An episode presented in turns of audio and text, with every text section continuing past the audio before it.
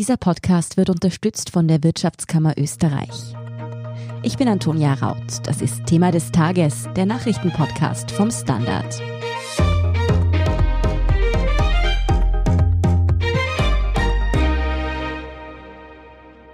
Die Corona-Pandemie ist noch nicht vorbei. Daran erinnern uns die steigenden Corona-Zahlen derzeit jeden Tag. Da auch immer mehr Personen, die bereits geimpft sind, an Corona erkranken, empfiehlt das nationale Impfgremium nun, dass sich alle sechs Monate nach der Vollimmunisierung noch einmal impfen lassen sollen. Ist die dritte bzw. in manchen Fällen zweite Impfung somit Pflicht für alle, die als geimpft gelten wollen? Wirkt die Corona-Schutzimpfung schlechter, als anfangs behauptet wurde? Und kommt in einem halben Jahr dann vielleicht der vierte, in einem Jahr dann der fünfte Stich und so weiter?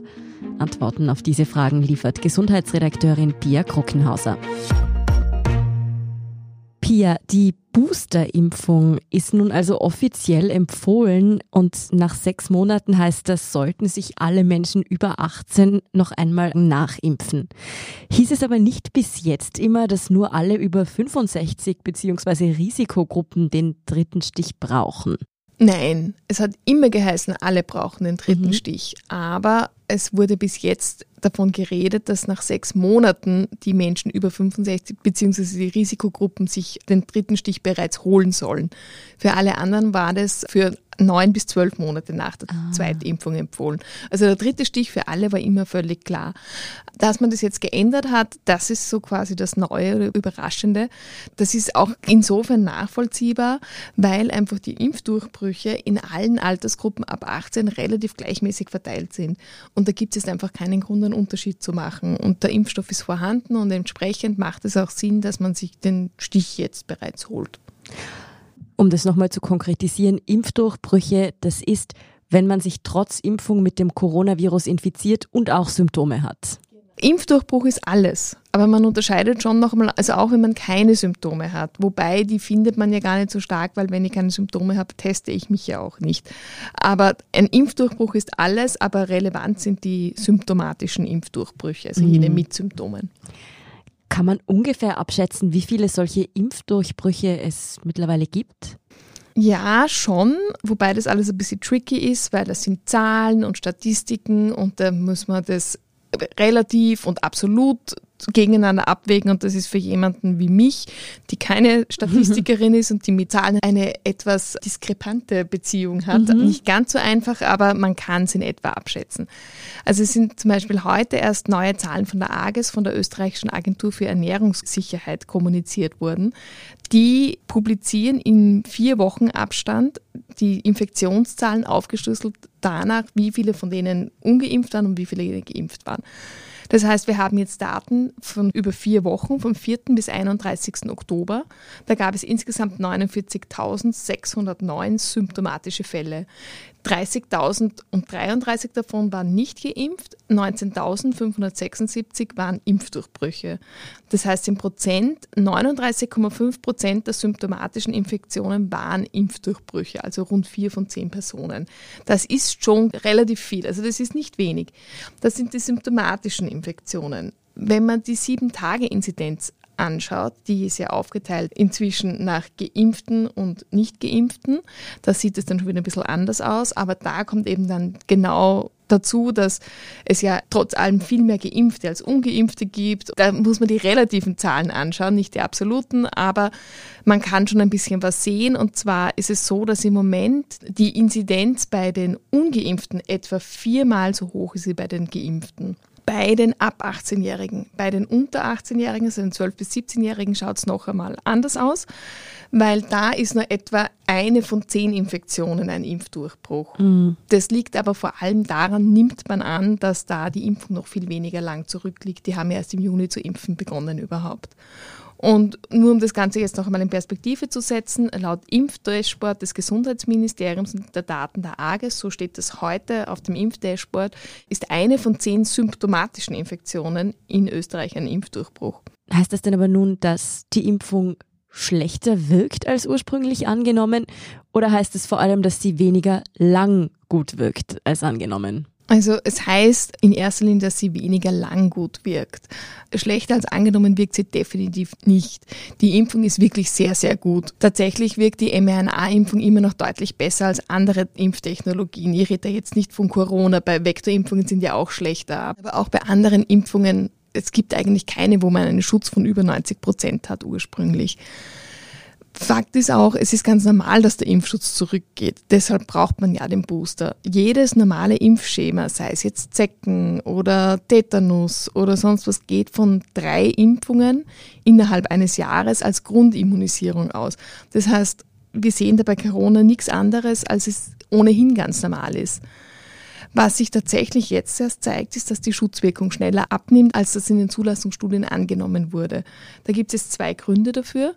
Man hatte damals einfach die Daten noch nicht. Das ist einfach so. Wir haben es hier mit einem komplett neuen Wissen und komplett neuen Daten zu tun. Und die Wissenschaft kann ja immer nur den aktuellen Wissensstand abbilden. Das heißt, neue Daten und Informationen können das Wissen anpassen. Ist so. Und der zweite Grund, warum es jetzt so heftig ist oder so schnell geht, ist die Delta-Variante. Die ist einfach deutlich infektiöser und beides zusammen, kombiniert mit der Tatsache, dass im Verhältnis einfach immer noch zu wenige geimpft sind, führt zu der Situation, in der wir jetzt sind. Heißt das, wir werden auch in den kommenden Jahren öfter eine Corona-Impfung oder Auffrischimpfung brauchen, als wir zum Zahnarzt gehen? Nein, das glaube ich nicht. Also man kann auch da jetzt seriöserweise nicht sagen, wie es genau ausschauen wird, weil einfach die Daten fehlen. Dass es Boosterimpfungen geben wird, das ist klar, das hat man auch immer gesagt, aber man kann keine wissenschaftlich fundierten Annahmen treffen, wie oft das genau sein wird. Man kann sich da nur an Erfahrungen orientieren. Drei Stiche, habe ich ja schon gesagt, bedeutet eine abgeschlossene Grundimmunisierung. Mit der kann man ausgehend vom Wissen bei anderen Impfungen davon ausgehen, dass der Schutz dann länger anhält. Ich habe gestern erst mit Markus Zeitlinger, dem Pharmakologen, gesprochen. Der sagt das auch so. Man kann es nicht wirklich genau sagen, aber er geht davon aus, dass dann tatsächlich der Schutz länger anhält, weil eben dieser dritte Stich das noch einmal enorm boostert. Ich habe eine Studie jetzt zu dem Thema aus England gesehen. Die hat die Antikörper von Genesenen untersucht. Also nicht Geimpfte, aber Genesene. Und die gehen davon aus, dass Genesene nach 1,5 bis 2 Jahren noch einen 50-prozentigen Schutz vor einer Reinfektion haben. Also selbst Genesene, wo man meint, die hätten ja alles, auch da geht der Schutz zurück. Schutz oder Annahme bedeutet in dem Fall immer Berechnung, weil sie haben ja auch, oder Modellrechnung, die haben ja auch keine Daten. Und sie sagen aber auch, dass der Schutz vor schweren Verläufen bei Genesenen auf mehrere Jahre geschätzt wird. Wenn wir uns diese Booster-Impfungen etwas genauer ansehen, werden die eigentlich auch nachbearbeitet sozusagen? Weil in der Zwischenzeit, seit die Impfungen zugelassen wurden, haben sich ja neue Mutationen wie die berühmt-berüchtigte Delta-Variante durchgesetzt. Und da wird es ja irgendwie Sinn ergeben, dass da jetzt nochmal Feintuning beim Impfstoff betrieben wird, oder? Das ist eine gute Frage und ich habe die auch schon mehreren Experten gestellt, einfach weil sich das viele Menschen fragen. Und es stimmt insofern, man könnte diese Impfstoffe natürlich an Delta anpassen. Aus heutiger Sicht macht das aber keinen Sinn. Es stimmt, dass die mRNA-Impfstoffe damit beworben wurden. Das ist ja ihr großer Vorteil, dass man sie relativ schnell anpassen kann. Aber selbst mit den beschleunigten Zulassungsverfahren, die jetzt stattgefunden haben, würde das doch ein paar Monate dauern. Und da kann man dann ehrlich gesagt nur hoffen, dass die jetzige Variante immer noch aktuell ist. Wir wissen ja nicht, ob dann eine neue Variante kommt. Tatsächlich ist es auch nicht nötig, weil der dritte Stich, der ja sowieso Teil der Grundimmunisierung ist, der hilft nämlich wirklich hervorragend. Man sieht es aus Daten aus Israel. Die Antikörper werden mindestens um das Zehnfache geboostert und die Impfung wirkt. Wir brauchen nur den dritten Stich früher als geplant. Das bedeutet, besser mit dem alten Impfstoff nachimpfen, bevor die Epsilon- und Phi-Variante dann Delta ohnehin wieder überholt hätten. Genau, und zu sagen, mit dem alten Impfstoff, das macht ihn dann so ein bisschen schlecht. Er ist wunderbar, er ist sehr, sehr gut. Es ist einfach diese Kombination aus eben neuer Erkenntnis, lässt ein bisschen schneller nach und Delta-Variante, die so viel infektiöser ist, führt jetzt dazu, dass wir den dritten Stich etwas früher holen sollten als ursprünglich angekündigt. Mm, und Epsilon und Phi waren jetzt ja nur Erfindungen, genau, die ja, ja, na, aber noch nicht. wir wissen es nicht. Vielleicht stehen sie in den Startlöchern. Man kann es einfach nicht sagen und wir haben sie noch nicht entdeckt. Aber im Moment hoffen wir, dass Delta unser größtes Problem bleibt. mit welchem Impfstoff von den bereits zugelassenen eine Nachimpfung am besten ist und ob die Nachimpfung, die Boosterimpfung, dann eigentlich Pflicht ist, um weiterhin als geimpft zu gelten. Darüber sprechen wir nach einer kurzen Pause. Good morning from New York. Marhaba min Abu Dhabi. Ni hao aus Shanghai. Konnichiwa. Jumbo aus Kenia. Shalom aus Tel Aviv. Und hallo aus Wien beim Podcast Austria ist überall. Mein Name ist Christoph Hahn. Begleiten Sie mich auf akustische Geschäftsreise und erfahren wir gemeinsam, warum in Kenia von einem Meeting gebetet wird, was es mit dem 4G-Empfang in der arabischen Wüste auf sich hat und vieles mehr. Kommen Sie mit, Austria ist überall, überall, wo es Podcasts gibt. Pia, es war ja ein großes Hin und Her, welcher Impfstoff denn nun sozusagen der beste ist. Du hast schon gesagt, die mRNA-Impfstoffe haben auf jeden Fall eine höhere Wirksamkeit. Aber dann gab es ja noch die sogenannten Kreuzimpfungen. Also dass zum Beispiel auf einen Vektorimpfstoff wie AstraZeneca mit einem mRNA-Impfstoff wie Pfizer oder BioNTech draufgeimpft wurde und dadurch die Wirkung erhöht wurde. Würde es dementsprechend nun auch Sinn ergeben, zum Beispiel auf eine Pfizer-Grundimmunisierung mit Moderna drauf zu impfen oder zumindest mit einem mRNA-Impfstoff drauf zu impfen, wenn AstraZeneca bei den ersten Stichen verwendet wurde? Aus heutiger Sicht macht das nicht wirklich Sinn. Du hast es eh schon gesagt, es ist so, hat man einen Vektorimpfstoff bekommen beim ersten Mal, zweimal AstraZeneca oder einmal Johnson Johnson. Dann empfiehlt das nationale Impfgremium jetzt einen mRNA-Impfstoff für den Drittstich, beziehungsweise wird es auch in Österreich ausschließlich so flächendeckend gehandhabt. Es gibt auch die Fälle, die nach einer ersten AstraZeneca-Impfung schon eine zweite mRNA-Impfung, im Normalfall Pfizer, bekommen haben. Das ist schon eine Kreuzimpfung und man hat einfach mittlerweile, gibt es viele Studien, die zeigen, das hebt die Schutzwirkung deutlich. Anders schaut es aus bei dem Mischen von zwei mRNA-Impfstoffen.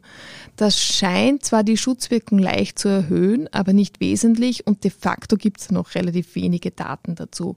Das ist außerdem ein Off-Label-Use und der ist auch vom Nationalen Impfgremium nicht empfohlen. Also die Kreuzimpfung ist ja generell ein Off-Label-Use, aber dadurch, dass das Nationale Impfgremium das empfiehlt, übernehmen sie sozusagen die Verantwortung. Der Arzt kann nicht mehr dafür haftbar gemacht werden der Nutzen ist ja auch wirklich erwiesen. Eben bei dem Mischen von mRNA-Impfstoffen gibt es einfach noch zu wenige Daten und der Schutz scheint nur minimal erhöht zu sein. Und auch da habe ich eben mit Experten gesprochen und der Pharmakologe Markus Zeitlinger sagt da auch wirklich, es wird wohl nicht schaden, aber fachlich fehlt ihm jetzt die Grundlage, das zu empfehlen. Und es ist ja wirklich nicht nötig. Dass nun nach genau sechs Monaten der dritte Stich empfohlen wird, ist ja zu einem gewissen Maß auch eine willkürliche Zeitrahmenfestlegung. Wäre es nicht sinnvoll, wenn ich, bevor ich mir den Stich abhole, einen Antikörpertest mache und so herausfinde, ob ich nicht eh noch genügend Antikörper habe? Das überlegen jetzt viele tatsächlich. Ich werde auch im Freundeskreis immer wieder gefragt, ob sie jetzt, bevor sie sich den dritten Stich holen, eigentlich einen Antikörpertest machen sollen, weil wenn sie genug haben, dann ist ja eh alles okay. Und de facto macht es aber für normal gesunde Menschen keinen Sinn. Das ist nicht so, wie wir uns das vorstellen. Das ist nicht so, wir haben diesen Antikörpertiter und der fällt dann in einer linearen Kurve ab und irgendwann wird er weniger. Erstens einmal hat jeder Mensch unterschiedlich viele Antikörper. Zweitens einmal variiert es. Das ist vielleicht bleibt dann relativ lang stabil, dann sinkt es stark ab, dann bleibt es wieder länger stabil und das ist auch nicht bei allen gleich. All diese Daten, wie das abnimmt, hat man de facto noch nicht. Man gewinnt zwar Erkenntnisse dazu, aber das ist eine sehr, sehr komplexe Sache und man braucht da vier oder fünf mathematische Größen, um das wirklich sinnvoll berechnen zu können. Diese mathematischen Daten haben wir nicht. Man weiß eben noch nicht genau, wie die Immunität nachlässt. Und dann kommt dazu, aus all diesen Daten kann man auch noch nicht herauslesen, ab welchem Level an Antikörper man nicht mehr geschützt ist. Insofern können wir diese Frage einfach noch nicht beantworten. All diese Unsicherheit machen diese Antikörpertests zu einer Momentaufnahme und damit ist ihre Aussagekraft sehr fragwürdig. Was man schon macht und was durchaus auch sinnvoll ist, bei immunsupprimierten Personen macht man diese Tests, deshalb um zu sehen, ob die überhaupt eine Immunantwort entwickelt haben. Weil man muss ja sehen, sind die jetzt geschützt oder hat es nicht angeschlagen. Bei allen anderen bringen die Ergebnisse keinen wirklichen Kenntnisgewinn. Und ich würde mich wirklich darauf nicht verlassen. Das heißt, es wird einfach die dritte Impfung verabreicht, da dann ja diese sogenannte Grundimmunisierung, wie du es genannt hast, einfach abgeschlossen ist bei allen. Genau. Wieso wartet man dann aber eigentlich sechs Monate lang, wenn bis dahin nachweislich bei den meisten der Immunschutz schon nachlässt? Da könnte man doch einfach nach vier Monaten nochmal alle durchimpfen, oder? Also es ist so, dass es ja für diese Impfstoffe Zulassungsstudien gegeben hat. Und diese Zulassungsstudien sagen, ab sechs Monate nach der zweiten Impfung kann der Drittstich erfolgen. Das heißt, wenn man das so anwendet, befindet man sich nicht in einem Off-Label-Use, sondern es entspricht der Zulassung. Natürlich ist diese Zahl etwas willkürlich gewählt. Man könnte auch schon fünf Monate sagen, man könnte auch sagen erst nach sieben Monaten. Was man auf keinen Fall tun sollte, ist unter vier Monate, außer man ist eben eine der Personen, die wirklich keine Antikörperantwort aufbauen, weil sie immunsupprimiert sind. Da kann man das schon früher versuchen, aber prinzipiell nicht unter vier Monaten, weil in der Zulassung ist auch festgelegt, dass zwischen dem zweiten und dem Drittstich mindestens 120 Tage liegen müssen. Das heißt, wenn es unter vier Monate ist, der Abstand, dann gilt es auch noch gar nicht als dritte Impfung. Insgesamt ist es aber so, wir müssen jetzt keinen Stress haben. Wenn man eine normal gesunde Person ist, die keine Vorerkrankungen hat, die auch noch nicht ein gewisses Alter überschritten hat, dann ist man trotz allem relativ gut geschützt. Und es gibt die Impfdurchbrüche, ist keine Frage. Ich kenne selber Leute, junge Menschen in meinem Alter, jüngere, die Impfdurchbrüche hatten. Ja, das ist nicht lässig, keine Frage. Aber sie sind trotzdem wirklich, wirklich gut geschützt vor einem schweren Verlauf. Also wir müssen nicht Angst haben, dass wir jetzt alle sterben. Trotzdem machen sich viele nicht nur vor Impfdurchbrüchen Sorgen, sondern auch vor den Impfreaktionen. Klar ist es im Verhältnis zu einem schweren Verlauf natürlich wesentlich harmloser, aber es sind doch viele nach der Corona-Impfung für ein paar Tage ziemlich flach gelegen. Muss man damit auch nach dem dritten Stich rechnen? Tatsächlich werden die Nebenwirkungen, die Reaktionen ähnlich ausfallen wie bei den ersten beiden Stichen. Es gibt Berichte, die sagen, sie sind etwas stärker, andere sagen, sie sind etwas weniger stark. Das ist glaube ich, ja wirklich sehr individuell, so wie manche Leute bei den ersten beiden Impfungen gar nichts gespürt haben und andere wirklich, wie du gesagt hast, mehrere Tage flach gelegen sind. Bei Moderna ist es so, dass die dritte Impfung vielleicht sogar die Nebenwirkungen etwas schwächer ausfallen könnten, weil beim Drittstich eine niedrigere Dosis gegeben wird. Das ist auch in der Zulassung so vorgesehen. Die Berichte, die ich jedenfalls bisher gehört habe, sowohl aus Medien als auch von wirklich Betroffenen, die zeigen schon und auch aus Studien, die zeigen, dass die Auswirkungen ähnlich sind wie bei den ersten beiden Impfungen. Ich denke, da muss man sich individuell darauf wieder einstellen. Pia, muss ich eigentlich boostern, wenn ich weiterhin laut grünem Pass als geimpft gelten will? Oder reichen dafür zwei Impfungen? Also Booster muss man nicht sofort, aber irgendwann natürlich schon. Der grüne Pass gilt ein Jahr derzeit und ich persönlich kenne keine Pläne, dass das vorerst geändert werden sollte. Ein Jahr nach der Zweitimpfung wird es dann aber verfallen. Das ist ja für die meisten noch etwas Zeit. Man wird da erst sehen, ob es da andere Verordnungen geben wird. Ich glaube aber nicht, dass das im Moment angedacht ist. Es macht auch nicht wirklich Sinn, weil, wie ja der Markus Zeitlinger schon zu mir gesagt hat, und das stimmt ja auch, wir sind geschützt mit einem zweiten Stich. Man kann sich ab sechs Monate jederzeit den dritten holen. Aber es könnte natürlich auch Leute, wenn man jetzt sagt, und ihr müsst in der Zeit die dritte Impfung haben, das wird eh schon so stark diskutiert. Dann ist es womöglich so, dass dann wieder Leute sagen, mache, mache das überhaupt nicht, das Ganze. Also es ist immer ein bisschen eine schwierige Frage, aber das ist auf jeden Fall eine politische Frage, weniger eine medizinische. Medizinisch macht es Sinn, sich ab sechs Monate nach dem Zweitstich die dritte Impfung zu holen. Sollten sich eigentlich auch Menschen die dritte Impfung holen, die bereits an Corona erkrankt sind oder einen Impfdurchbruch hatten? Auch das ist eher eine politische Frage, wie das gehandhabt wird. Aus immunologischer Sicht haben Genesene mit doppelter Impfung, also zwei Stiche, die haben ja den immunologischen Checkpot. Die haben alle Antikörper, die man sozusagen bekommen kann. Und immunologisch gesehen ist es egal, ob die Infektion vor der Impfung oder nach der Impfung war. Gesundheitlich ist es natürlich vorteilhaft, wenn man einen Impfdurchbruch hatte, weil dann die Wahrscheinlichkeit eines leichteren Verlaufs sehr groß ist es ist ja auch jetzt im grünen Pass so vermerkt, wenn man genesen ist und eine Impfung hat, dann gilt man als doppelt geimpft. Das heißt, zwei von zwei ist dann vermerkt oder eins von eins, wenn man Johnson bekommen hat. Das ist jetzt die Frage, wie das mit dem grünen Pass weitergeht. De facto ist es so, jetzt ist man ab dem Zeitpunkt der Impfung als Genesener ein Jahr lang hat man den grünen Pass. Wenn man danach einen Impfdurchbruch hatte, hat das keinerlei Auswirkungen. Wie das dann gehandhabt wird, wenn dieser grüne Pass ausläuft und wenn dann wieder die Thematik ist, dass es ja viele Genesene gibt, egal ob vor oder nach der Impfung, dann muss sich das die Politik wieder neu überlegen, dann wird es wohl eine neue Verordnung geben. Aus medizinischer Sicht muss man sich die dritte Impfung, wenn man schon zwei hat und einmal genesen ist, muss man sie die nicht holen, weil man hat ja den derzeitigen immunologischen Jackpot schon gezogen, auch wenn es vielleicht nicht so angenehm war. Jetzt mal die praktische Frage, wie melde ich mich eigentlich für diese Boosterimpfung an? Das ist wie immer in Österreich, in jedem Bundesland ein bisschen anders geregelt. Im Normalfall gibt es da aber Impfplattformen mit Terminauswahl, wo das recht gut funktioniert. Also da muss man sich einfach in seinem Bundesland schlau machen, wie das funktioniert. Ich kann nur sagen, für Wien, da gibt es die Impfplattform. Da wurden zuletzt Probleme gemeldet, die dürften jetzt aber wieder behoben sein. Und wenn das alles nicht funktioniert, kann ich nur empfehlen, bei der Hotline anzurufen. Ich weiß, viele telefonieren einfach nicht gern. Auch ich hänge nicht gern in einer Warteschleife. Das ist mühsam. Je jünger man ist, desto weniger gern macht man das. Aber alle, die das gemacht haben, vor allem auch deswegen, weil es eben online nicht ideal funktioniert hat, haben erzählt, dass es wirklich reibungslos funktioniert hat mit sehr kurzen Wartezeiten, da reden wir von fünf Minuten oder so. Und dann haben sie einen Termin bekommen. Jetzt erinnere ich mich doch noch recht lebhaft, dass ja im Frühjahr viele Leute sich impfen lassen wollten, aber es dann zu wenig Impfstoff gab. Droht das denn nun nicht auch wieder, wenn sozusagen der Großteil der Menschen dann so in ein bis zwei Monaten den dritten Stich bräuchte? Gibt es dann womöglich wieder Engpässe? Also diese Gefahr sehe ich jetzt im Moment nicht. Wir haben, man kann das nachschauen auf dem Impfdashboard des Gesundheitsministeriums, da findet man das alles.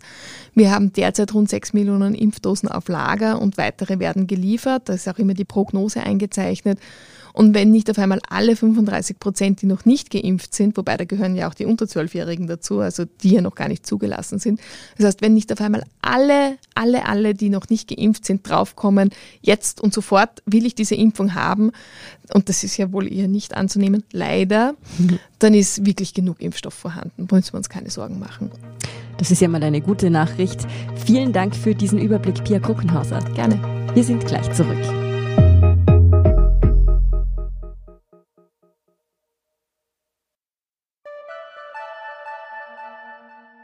Good morning from New York. Maraba min Abu Dhabi. Ni hao aus Shanghai. Konnichiwa. Jumbo aus Kenia. Shalom aus Tel Aviv. Und hallo aus Wien beim Podcast Austria ist überall. Mein Name ist Christoph Hahn.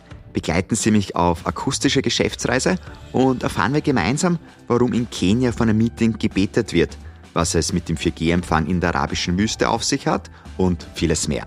Kommen Sie mit, Austria ist überall. Überall, wo es Podcasts gibt. Und hier ist, was Sie heute sonst noch wissen müssen. Erstens, der suspendierte Justizsektionschef Christian Pilnacek ist vom Vorwurf der Verletzung des Amtsgeheimnisses freigesprochen worden. Er habe zwar Infos über Ermittlungen gegen eine Journalistin der Tageszeitung Die Presse sowie das geplante Vorgehen der Staatsanwaltschaft weitergegeben, allerdings seien dadurch weder öffentliche noch private Interessen gefährdet worden. So urteilte heute die Richterin am Wiener Straflandesgericht. Das Urteil ist aber noch nicht rechtskräftig. Zweitens, die Republikaner haben im US-Bundesstaat Virginia den Demokraten den Gouverneursposten abgejagt und Präsident Joe Biden damit einen herben Schlag verpasst. Der in der Politik noch neue Glenn Youngkin setzte sich gegen den demokratischen Konkurrenten Terry McAuliffe durch, wie Prognosen der Sender CNN und NBC in der Nacht auf Mittwoch zeigten. Auch in New Jersey, wo ebenfalls Gouverneurswahlen stattfanden, dürfte sich der Republikaner Jack Ciattarelli durchgesetzt haben. Speziell die Wahl in Virginia galt als richtungsweisend, da der Bundesstaat als Stimmungsbarometer für die gesamte Nation gilt. Und drittens, ein Vermisstenfall in Australien hat nun unerwartet noch ein gutes Ende genommen. Nach zweieinhalb Wochen ist die vierjährige Cleo Smith, die zuvor von einem Campingplatz verschwunden war, wohlbehalten in einem Haus entdeckt worden. Beamte brachen um kurz vor 1 Uhr Ortszeit das Gebäude in dem Ort Kölnerwann auf und fanden das Mädchen in einem der Zimmer. Ein 36-Jähriger ist laut Polizei in Gewahrsam. Er soll keine Verbindung zu der Familie des Mädchens gehabt haben. Weitere Infos zum guten Ende dieses vermissten Falls und alles weitere zum aktuellen Weltgeschehen finden Sie auf derstandard.at. Danke fürs Zuhören und all jenen, die uns auf Apple Podcasts oder Spotify folgen, uns eine nette Rezension geschrieben oder eine 5-Sterne-Bewertung hinterlassen haben. Und ein ganz besonders großes Dankeschön auch all jenen, die unsere Arbeit mit einem Standard-Abo oder einem Premium-Abo über Apple Podcasts unterstützen. Das hilft uns wirklich sehr, also auch gern allen Freundinnen und Freunden weiterempfehlen. Damit greifen Sie uns unter die Arme, dass wir unabhängigen und kritischen Journalismus machen können. Verbesserungsvorschläge und Themenideen schicken Sie uns am besten an podcast.derstandard.at. Ich bin Antonia Raut. Baba und bis zum nächsten Mal.